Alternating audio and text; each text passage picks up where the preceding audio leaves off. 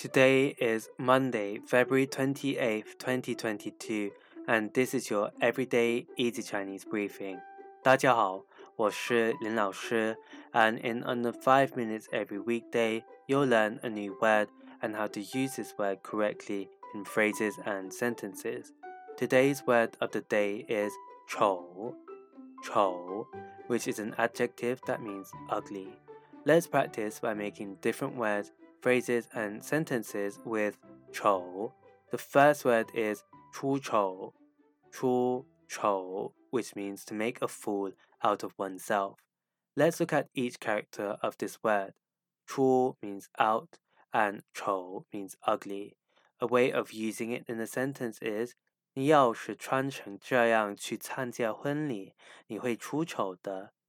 你要是穿成这样去参加婚礼，你会出丑的。If you go to a wedding looking like this, you will make a fool out of yourself. Another word we can create with 丑 is 小丑,小丑. This is a noun that means clown. Let's again look at each character of this word. 小 means small and 丑 means ugly. A way of using it in a sentence is 你觉得小丑恐怖吗？你觉得小丑恐怖吗？Do you think that clowns are scary? Finally, we can create the word 家丑,家丑, which means family scandal. The 家 here means family. A way of using it in a sentence is 家丑不可外扬。家丑 Buke, Waiyang, family scandals should not be publicized.